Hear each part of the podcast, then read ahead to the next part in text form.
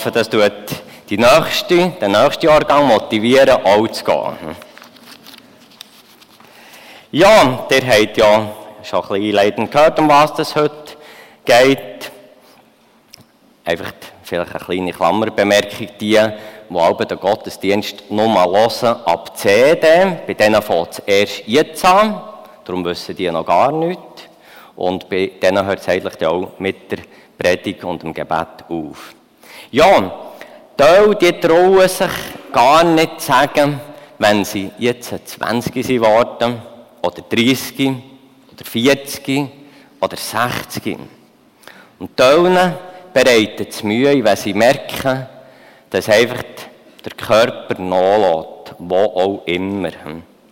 Und andere, die machen sich im Stillen Gedanken, wenn sie der Anzeiger durchblättern, wenn sie zu den Todesanzeigen kommen, wenn sie die Jahrgänge lesen von den Leuten, die gestorben sind und merken, die Jahrgänge sind eigentlich nach bei meinem Jahrgang. Anzeichen, dass das irdische Leben zeitlich befristet ist. Und das ist auch einer der grössten Wetterwechsel. Und jetzt ist die Frage, ja, was, was sollen wir tun, dass wir das erleben können, dass ewig jung bleiben. Und der erste Punkt, die Weichen früh richtig stellen. Zeit qualitativ gut ausnutzen. Auf dem festen Boden stehen, wenn es einen Wetterwechsel gibt. Haben wir gehört im Lied. Und ich finde es oberspannend, dass die, die heute Morgen gelost haben im Gebet, dass sie auf einen ähnlichen Gedanken sind. Sie haben nicht der feste Boden jetzt ein Bild gehabt, sondern sie haben ein Bild gehabt von einem gut verwurzelten Baum. Aber es ist eigentlich das Gleiche. Und da merken wir einfach, das ist nicht einfach nichts. Gott rettet. Gott kann vorbereiten. Und Ganz entscheidend ist natürlich, dass wir eben auf dem festen Boden stehen können, dass wir verwurzelt sein können. Dass wir das Wort Gottes kennen.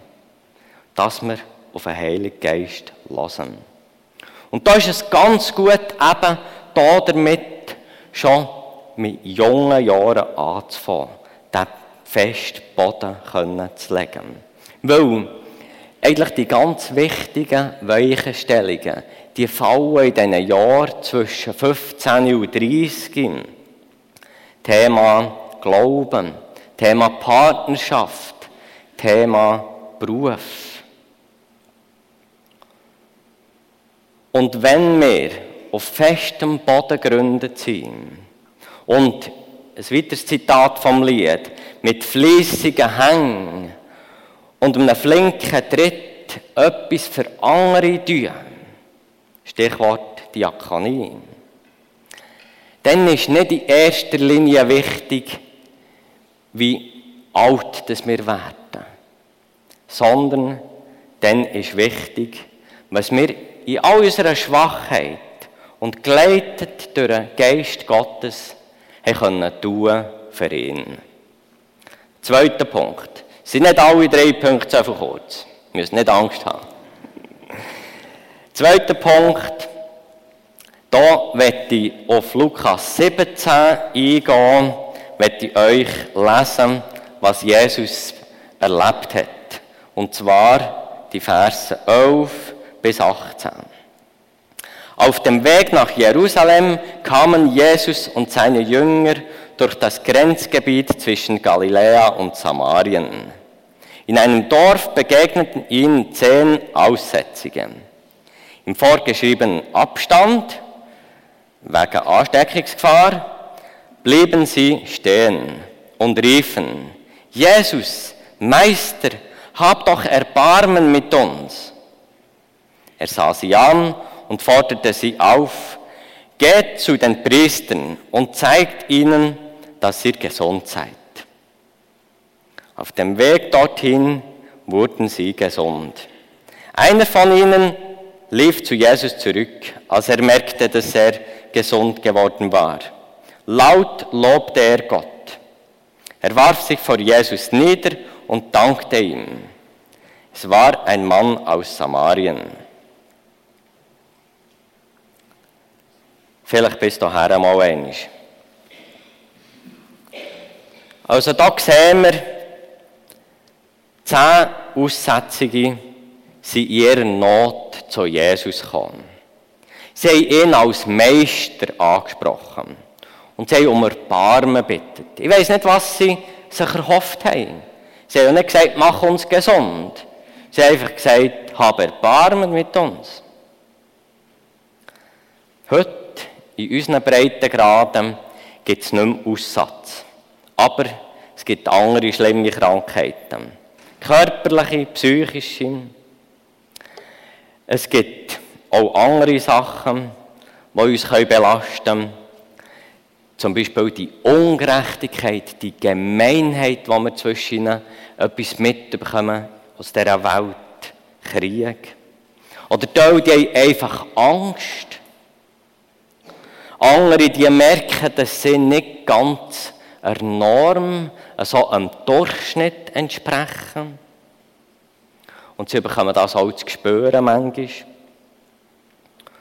Und da, die fragen sich jetzt gerade ganz aktuell, wie sie finanziell durchkommen mit diesen erhöhten Krankenkassenkosten und Energiekosten und so weiter. Und andere wiederum, die kommen mit Schuld nicht klar. Schuld, die sie begangen haben, Schuld, die andere ihnen angetan haben. Das sind alles heftige Wetterwechsel. Frage dich, mit welchem Wetterwechsel bist du konfrontiert? Dann werde ich dir sagen, mach es wie die zehn Personen. Gang zu Jesus im Gebet. Bitte ihn um Erbarmen. Es geht weiter. Die zehn werden geheilt. Alle zehn. Wie die Hilfe bei dir und bei mir aussieht, wenn wir bei unserem Blitz und Donner um Erbarmen beten, das weiß ich nicht. Aber was ich weiß, Jesus, er versteht uns. Er ist auf dieser Welt gesehen, er hat am meisten gelitten. Er hat Ungerechtigkeit erlebt, Spott, Schmerz, Verrat, Angst und am Schluss ein grausamer Tod. Er versteht uns in unseren Wetterwechseln. Und er ist dir nach.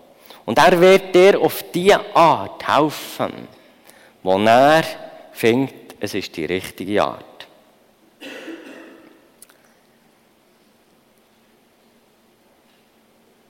Der Schritt hier, der Teilschritt in diesem Punkt 2, um Hilfe bitten oder um Erbarmen und dann Hilfe erleben, möchte ich sagen, der erste Schritt, um ganzheitlich jung zu werden und jung zu bleiben. Und jetzt geht es weiter in diesem Text, du hast schon gelesen. Einer von ihnen lief zu Jesus zurück, einer von ihnen, als er merkte, dass er geheilt war. Laut lobte er Gott, er warf sich vor Jesus nieder und dankte ihm. Es war ein Mann aus Samarien. Also alle zehn sind geheilt worden und nur einer kommt zurück. Und was macht er? Das ist der nächste Schritt.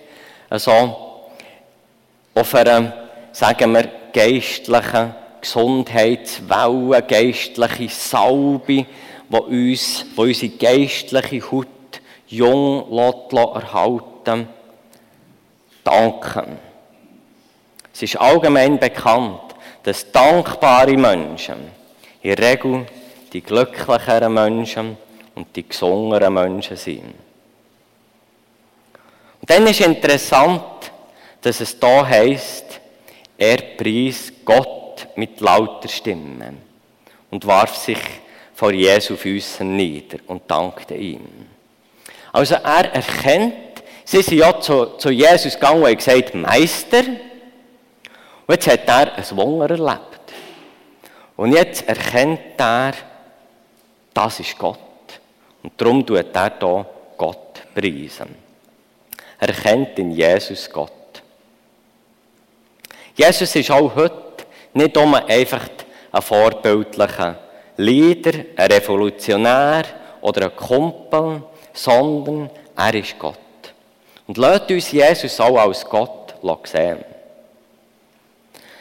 Jetzt wirft sich die Person zu Füßen von Jesus. Das wird dann nachher mein dritter Punkt sein, das ich jetzt gerade hier noch ausklammern. Und die Folge davon sagt Jesus zu ihm, dein Glaube hat dich gerettet. Also, der Gesetz einblendet die Abfolge, die jetzt eben weitergeht.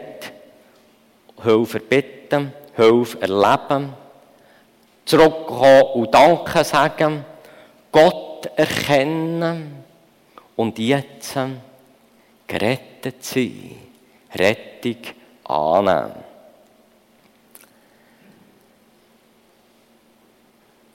Auf den ersten Blick denken wir, der letzte Satz, der ist unnötig. Es war ein Mann aus Samarien. Wen interessiert das schon, wer der Mensch war? Doch, es ist wichtig. Es war nämlich ein Ausländer aus Samarien. Und Jesus redet hier wieder einem, spricht er Rettung zu, der Ausländer ist. Die, die letzte Sonntag hier im Gottesdienst waren, es ist um Matthäus und um Zachäus gegangen. Beides Zöllner, schlimme Leute, die die Leute übers Nest abgeschrissen haben finanziell. Jesus ist zu ihnen gegangen, zu Gast. Er hat ihnen vergeben, er hat ihnen ein neues Leben geschenkt. Heute wieder ähnlich. Wieder einer, ein Ausländer, ein unbeliebter Ausländer, denn für die Juden und Jesus ist auch ein Jod gesehen. Und er hat sich ihm zugewendet. Was bedeutet das für uns? Wir sind auch alle Ausländer. Jetzt von der Bibel her gesehen, wir nehmen es an, ich weiß nicht, ob es vielleicht Einzelne gibt, die jüdisches Blut haben, aber sonst sind wir alle Ausländer. Und die Rettung ist für alle da. Für alle bietet Jesus die Rettung an. Ich will noch auf eine, auch wieder auf die Entwicklung eingehen.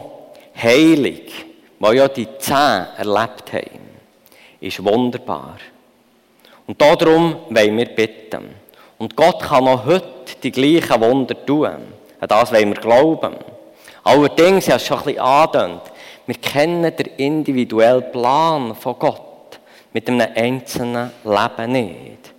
Aber was sicher ist, die zehn, die geheilt worden sind, die sind heute, im Jahr 2022, die sind alle gestorben. Die sind irgendwann gestorben. Die Heilung ist irgendwie, die körperliche Heilung ist zeitlich begrenzt wirksam gesehen. Aber bei dem einen, der zurückgekommen ist, wo Jesus ihm Rettung zuspricht, dein Glaube hat dich gerettet. Die Rettung, die endet eben nie. Die ist wirksam über unser irdisches Leben aus und ich werde sagen, kommt erst richtig zur Geltung, dass für immer jung kommt erst richtig zur Geltung nach dem irdischen Leben. Wie kommen wir zu dieser Rettung? Ich werde heute in einem einzigen Bibelvers sagen. So sehr hat Gott die Welt geliebt, dass er seinen einzigen Sohn, und das ist Jesus, dahin gab, dass alle, die an ihn glauben, nicht verloren werden, sondern das ewige Leben haben. Das ewige Leben. Für immer jung. Kommen wir zum dritten Punkt. Gott das Leben weihen. Loslassen auf der einen Seite, um nicht weniger zu haben, sondern um zu gewinnen. Er lobte Gott und warf sich vor Jesus nieder. Bei ihm, bei dem, der eben zurückgekommen ist, ist es nicht bei Heilung geblieben, sondern es ist eben weitergegangen zur Rettung. Und es ist nicht einfach so beim Gerettetsein geblieben, sondern er hat sich niedergeworfen. Er hat sich vor Jesus, vor dem König der Könige, niedergeworfen. Und er hat durch das Niederwerfen zum Ausdruck gegeben, ich bin dein Diener, du bist mein König. Für dich will ich leben. Und das tut beinhalten, dass er sein früheres Leben, wo, wo sein Ich im Zentrum von seinem Leben ist gesehen, will aufgeben und ein Leben will leben mit Jesus im Zentrum. Und da darf ich auf unsere Vision für unsere Gemeinde verweisen. Christus im Zentrum. Und wir kommen jetzt auch noch dazu, der zweite Teil dieser Vision, die Menschen am Herzen. Wir lesen nämlich im gleichen Kapitel, das ich jetzt äh, vorgelesen habe von diesen Zähnen, von dieser Heilung, lesen wir auch noch den Vers 33. Wer sich an sein Leben klammert, der wird es verlieren. Wer aber sein Leben aufgibt, der wird es für immer bewahren. Für immer jung. In dem Wort von Jesus. Diese Sachen die sind ja unlogisch bei Gott. Also zum Beispiel, dass Menschen ins Reich Gottes investieren, Geld, Zeit, Energie und dass sie das wieder zurückbekommen. Eine unlogische Buchhaltung. Und ähnlich da, wer sein Leben einsetzt, hergibt, der wird es nicht verlieren, sondern der wird es erst richtig gewinnen. Wie ist das zu verstehen? Ich möchte hier ein paar Beispiele machen, die eben interessanterweise auch gerade genau hier in diesem Kapitel drin sind. Sodom. Die Einwohner von Sodom, sie versuchen, ihr Leben zu erhalten. Sie klammern sich ihr Leben. Sie sind nicht bereit, wieder Lot wegzuziehen aus Sodom. Und sie kommen um. Oder die Frau vom Lot. Sie geht zwar, aber sie schaut zurück und kommt um. Hier nicht erwähnt, aber was in eine gleiche Richtung geht, der wisst, der Abraham und der Lot, was darum gegangen ist, wer tut welches Land bewirtschaften. Der Abraham lädt am Lot das fruchtbare Land und zieht ins weniger fruchtbare Bergland. Er lässt gehen. Er verliert eigentlich. Und im Endeffekt gewinnt er. Er muss den Ärger nicht haben, in diesem Sodom nicht.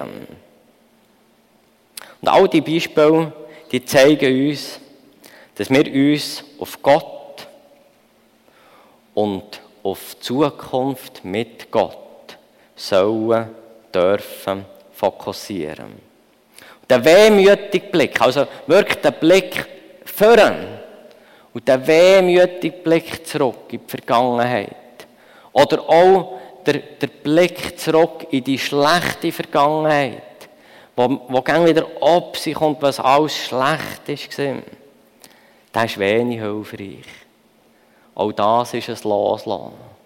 Ein Loslassen von, einfach von Sachen, die in der Vergangenheit waren wo, wo uns gang noch durch den Kopf gehen, die uns gang noch belasten.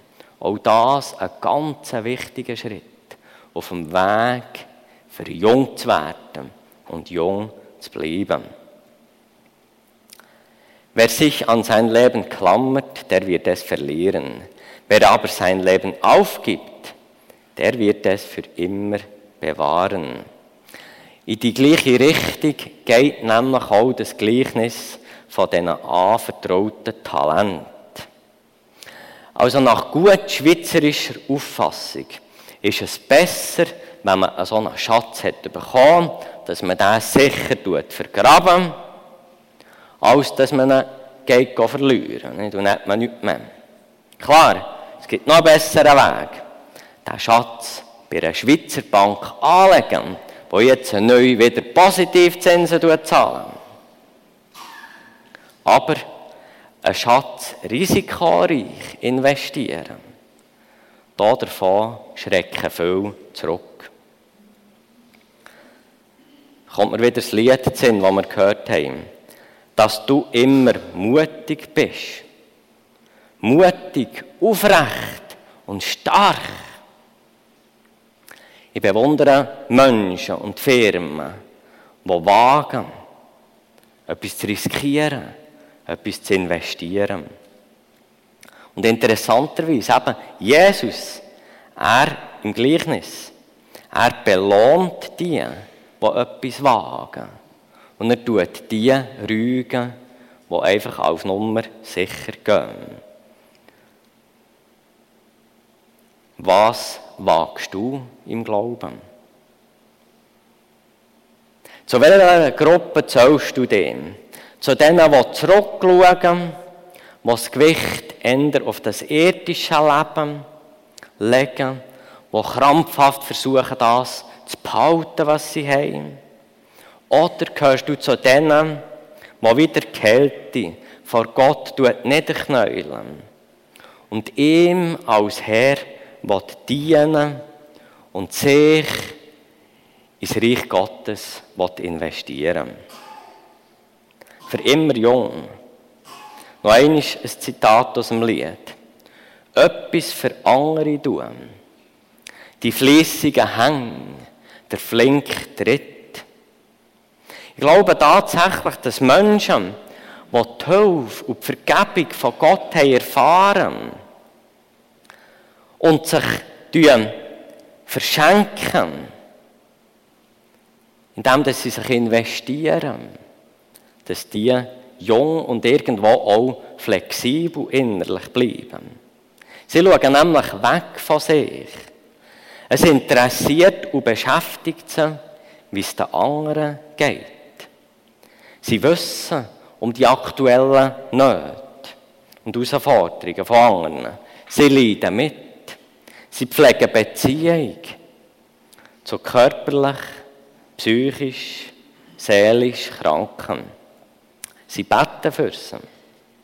Sie helfen in dieser Art und in diesem Ausmaß, wie es ihnen möglich ist, Not zu lindern. Und dabei aber investieren sie ihre Kräfte auch weise, um nicht auszubrennen. Schließlich sind wir nicht einem 100 Meter Lauf, sondern einem Marathon. Auch wenn das körperliche Gesundsein wichtig ist, was sich nie verändert, solange sich die Erde dreht, jeder Mensch braucht eine Rettung von Gott. Und wir wollen Menschen auf Gott und auf seine wohltuende Vergebung hinweisen. Und so, viele unter uns, die helfen genau daran. Ich denke an Investitionen in King, mit Kigo, Sprungbrett, und die Ameisli, Jungschar, verzeiht mir, wenn ich irgendetwas vergesse. Teenie, Kinderwoche, Kinderlager, Jungschilager. Jugendgruppen, Anbetung, Sachen, die wir hier vorne sehen, aber auch Sachen, die wir eben nicht hier vorne sehen. Technik, Haus, Infrastruktur, Umgebung, Leitung, Verpflegung, Gebet. Und das alles hat hier damit zu tun, mit etwas Weltlichem loszulassen. Geld, Zeit, Kraft um etwas Wichtigeres für Gott zu tun. Andere zu gewinnen. Und als ich das so aufgeschrieben habe, bin ich einfach voller Dank gesehen und kann nur staunen, was für einen bunten Blumenstrauß dass das ergibt. Und ich bin mir sicher, viele haben sehr viel aufgegeben und sie werden sehr viel gewinnen für die Ewigkeit. Und einfach an dieser Stelle wieder mal ganz, ganz ein herzliches Dankeschön.